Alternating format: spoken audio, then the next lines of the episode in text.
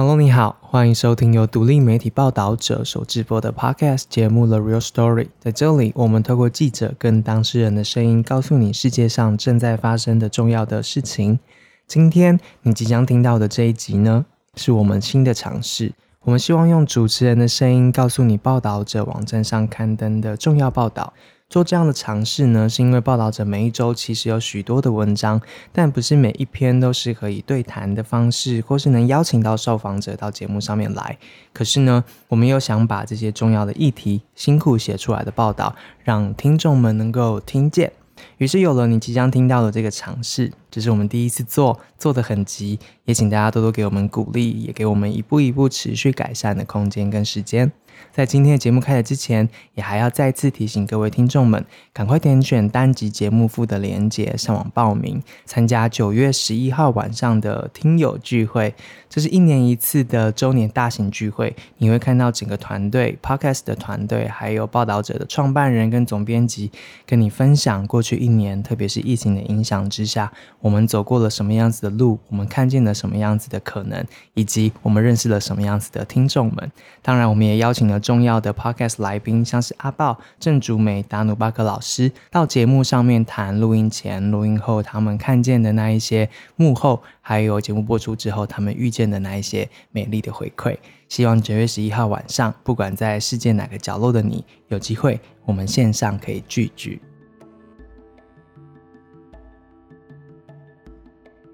今天要告诉大家的故事呢，都来自于阿富汗。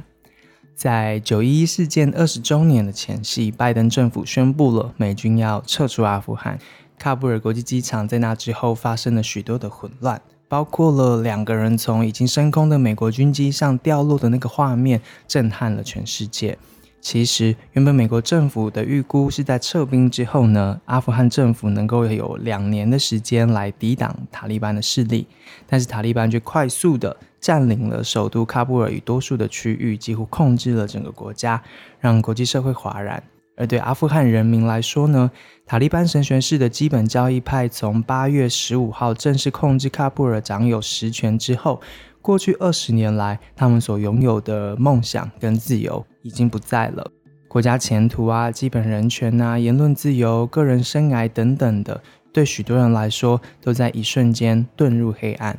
你即将听到的是报道者的特约记者林佩瑜透过岳阳采访所得到的四个故事。其中两位受访者呢，他们人在阿富汗；另外两位已经在塔利班进入首都的前夕呢，成功的逃离了阿富汗。报道者除了透过采访要听见他们的故事之外，也希望透过他们的所见所感，让听众们能够听见，当国际媒体多数聚焦在国际机场跟国际政经局势之外呢，不管是机场外面的街头，或是一般老百姓的生活里面，他们的眼睛看见了什么？从这些受访者提供的照片，其实我们反而看见了某一种风雨前的宁静。小贩重新上街摆摊，车子开上了街头，但同时呢，物价开始上涨，银行关闭，民生电力出现困难等等的转变。在故事开始之前，我们也要先透过美国中情局的资料，让你认识一下阿富汗。这是一个北邻中亚各国，西接伊朗。东南面巴基斯坦的一个内陆国家，它的面积大概是六十五万平方公里，大概是台湾国土面积的十八倍。该国人数统计到二零二一年七月，大概是三千七百四十六万，识字率达总人口的百分之四十三，其中男性的识字率是百分之五十五点五，女性呢是二十九点八，男女的受教育程度有明显的落差。阿富汗其实在一九九六年到二零零一年之间就由塔利班统治。二零零一年的九一一事件之后，以美国为首的联军进入了阿富汗，对盖达组织和塔利班展开战争。而美军的撤离其实是从川普总统任内就开始的。二零二一年年中，现任的美国总统拜登则宣布，美军要在八月底前全面的从阿富汗撤离，结束这一场美国史上最长的战争。在八月三十一号的现在，我们以口播的方式，让你听见这四个来自阿富汗的故事。在这个关键的时间点，我们一起看看镜头之外的阿富汗人们的生活，以及这二十年来为阿富汗社会带来的改变，还有这些阿富汗人民他们眼中的未来。因为会让受访者陷于危险，所以接下来的叙述呢，全部抹去了个人可辨别的资讯，部分的受访者会以化名呈现。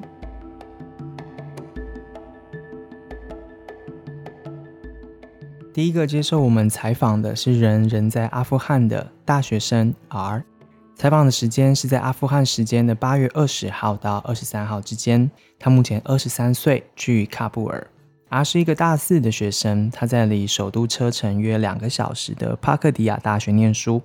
他没有任何的主修，但是他上过的课很多，像是公众演说啊、电脑课程、宗教、文学、小说、戏剧，还有很多很多。本来再过两个月，R 就要拿到他的学士学位了。出生在巴基斯坦的他，在四岁的时候才跟家人一起回到阿富汗生活。高中的时候就开始学英文了，他的英文口说能力蛮好的。今年五月，COVID-19 的疫情呢，让他的学校停课。但是因为阿富汗很多地方没有网络，所以学校也没有开始所谓的远距上课。他就从学校回到了喀布尔家，跟妈妈、三个兄弟姐妹、四个侄子跟两个侄女一起住。另外呢，他还有个弟弟，目前人在法国。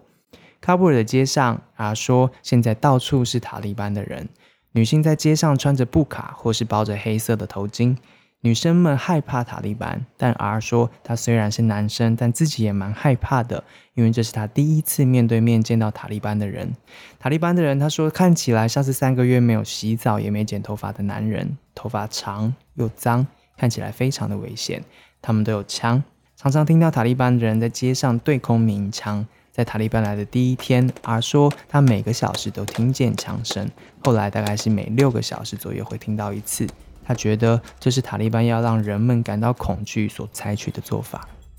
而说，在塔利班掌控卡布尔的隔天呢，他去了卡布尔的机场，因为他想要帮哥哥询问去印度的航班。他的哥哥本来在九月下旬在印度有一场面试，是想要申请一个德文硕士的学程，飞去印度面试是最后一关了。但是机场的人说，现在航班都取消，也不知道什么时候会复航，要看塔利班或是美军决定什么时候愿意开放机场。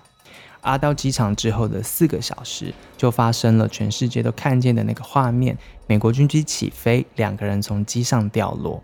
回忆当时的机场，R 说状况非常的糟，非常的混乱。一边呢是塔利班打阿富汗人。另外一边是美军在阻止没有签证跟文件的阿富汗人上飞机，而在机场当时待了整整五个小时，他只能回家继续担心着哥哥的面试。他说，在机场之外，其实街上的状况看起来还好，只是他们会非常的困惑跟焦虑，不知道接下来在塔利班统治之下的生活会是什么模样。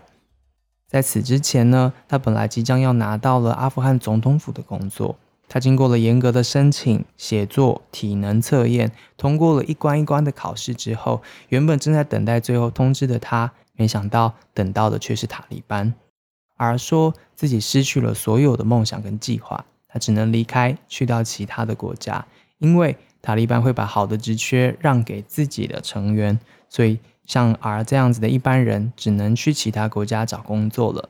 而在法国的弟弟已经向法国政府提出要求，希望能让他们得到政治庇护。在采访的过程当中，R 还问报道者的记者能不能够帮帮他们全家人。R 对着我们的记者说：“拜托拜托，帮帮我们，我们不能继续在这里生活了。”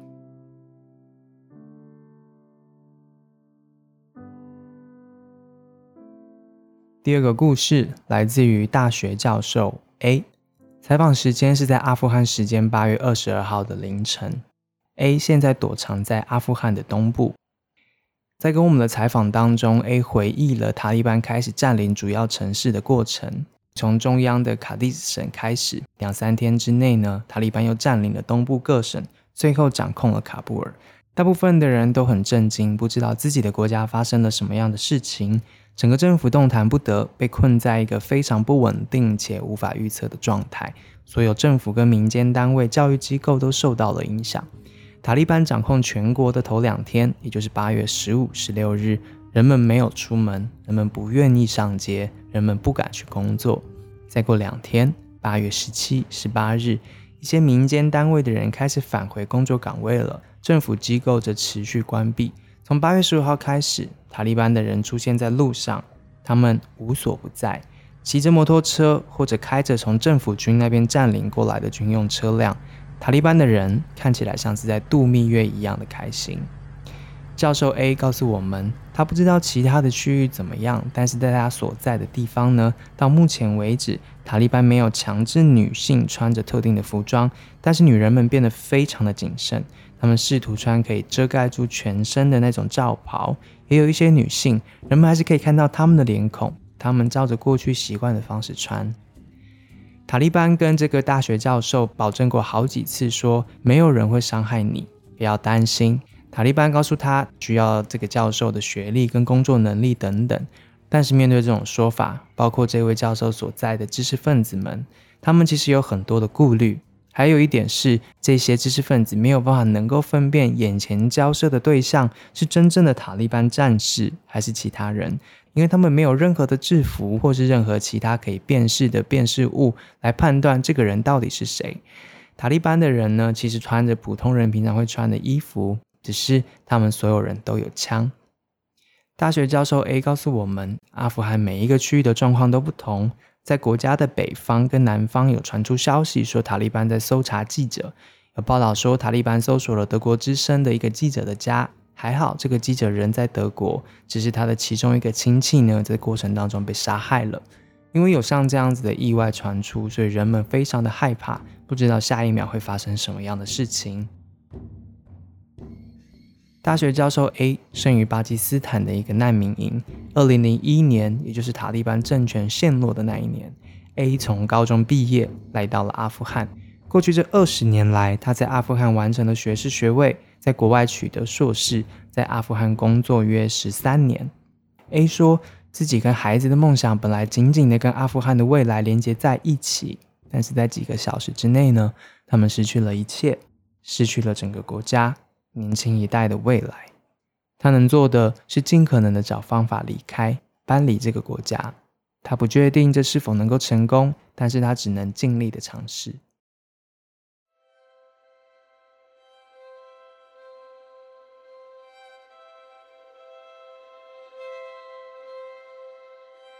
第三个来自阿富汗的故事是来自于国际非营利组织工作者拉赫曼尼。我们与他们采访的时间是在印度时间的八月二十三日的下午。拉赫曼尼跟家人是在塔利班掌控首都前的一周离开阿富汗的。他目前正计划从印度再前往下一个国家，可能是美国或者英国。拉赫曼尼在国际非营利组织战争与和平报道机构工作了超过十年，从二零零五年到二零一八年之间，他是该组织在阿富汗的国家主任。他现在担任顾问。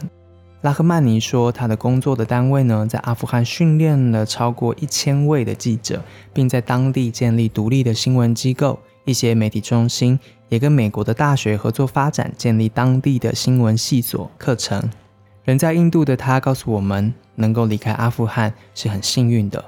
他大概是在喀布尔陷落的前一周，阿富汗各省相继沦陷的当下，他决定离开。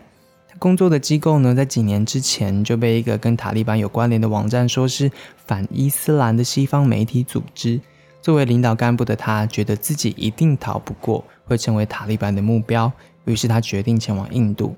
已婚的他带着三个小孩同行，三个孩子分别是十三岁、八岁、六岁。孩子们本来以为还会回去阿富汗，尤其是年纪小的两个，一直问他说：“我们什么时候要回家？”拉赫曼尼说自己怀念阿富汗的所有事情，怀念阿富汗的面包、天气。阿富汗的夏天不会太热或是太冷。他想念阿富汗的宁静。他说，比起二十年之前呢，现在的阿富汗人知道的更多，更多人接受过更好的教育，接触到不同的媒体频道、社群媒体平台。塔利班也试着透过这些平台向公众传达他们的宣传跟他们的讯息，但很多的民众并不相信塔利班。现在塔利班已经像是一个政府实体，他们使用国营电视台跟电台举办记者会等等。但拉赫曼尼认为，人民在这二十年来也懂得更多了，拥有更多的管道接收资讯，而不是只相信塔利班的宣传跟频道。拉赫曼尼回忆一九九六年到二零零一年塔利班掌权时的阿富汗，他说那是阿富汗历史中最黑暗的一页。全国只有一间国营大学，女孩不能上学，也没有女子学校，不能受教育。没有自由的媒体，全国只有塔利班经营的一间电台。直到九一一事件之后，美国人入侵阿富汗，美国在阿富汗待了二十年。尽管出现了许多的挑战，但人们还是有很多的收获。特别在媒体自由部分，这二十年来出现了超过一百家的电台，数十家电视台，许多记者接受训练。女孩可以上学，女性可以念大学。以前只有一家大学的阿富汗，现在有很多所大学。过去，阿富汗人没有办法接触到世界其他地方，但现在他们可以走访全世界。阿富汗人有机会赴海外学习，可以看看这个世界，并建立连接。可是现在呢，拉赫曼，你觉得他们失去了这二十年来努力收获的一切？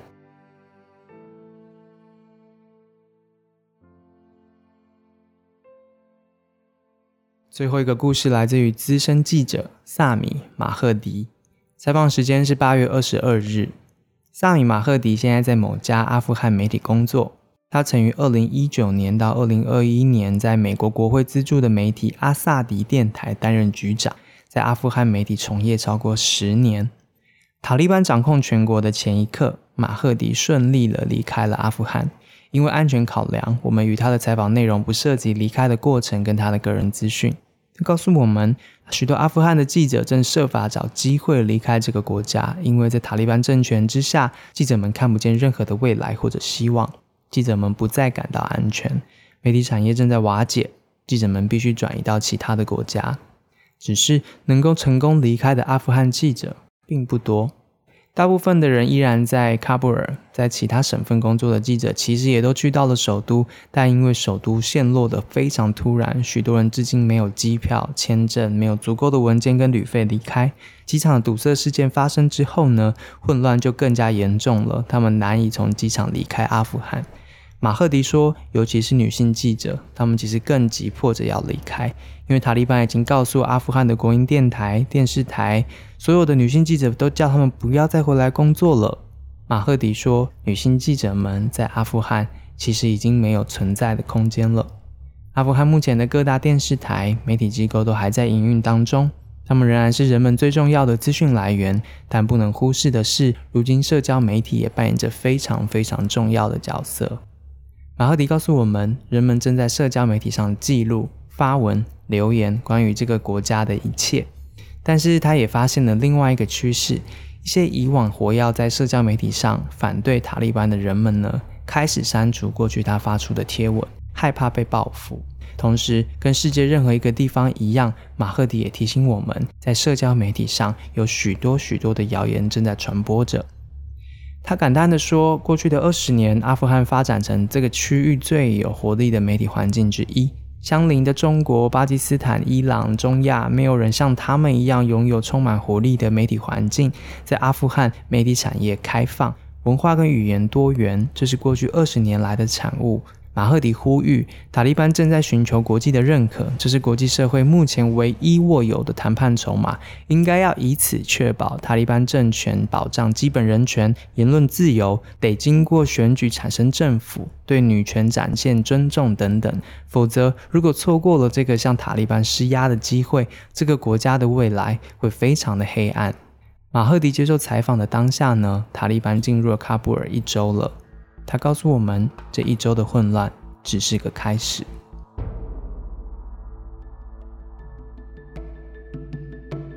以上你所听见的是来自于报道者特约记者林佩瑜透过岳阳采访所完成的报道。我们希望这四位受访者，不管人在世界的哪一个地方，希望他们都平安，也祝福他们的未来一切顺利。我们对于阿富汗情势的发展，会透过文字或是声音等不同的形式持续的关注，并做采访报道。如果你有任何的线索，或是你人在阿富汗境内的话，欢迎透过不同平台与我们联络，我们会努力的与你联系。而今天这样子的口播形式，如果对你来说有帮助，如果你期待透过口播的方式听见更多来自于报道者网站上面的重要报道的话，也请让我们知道。透过不同的平台，让我们理解对于报道者 Podcast 节目你的期待以及各种需求。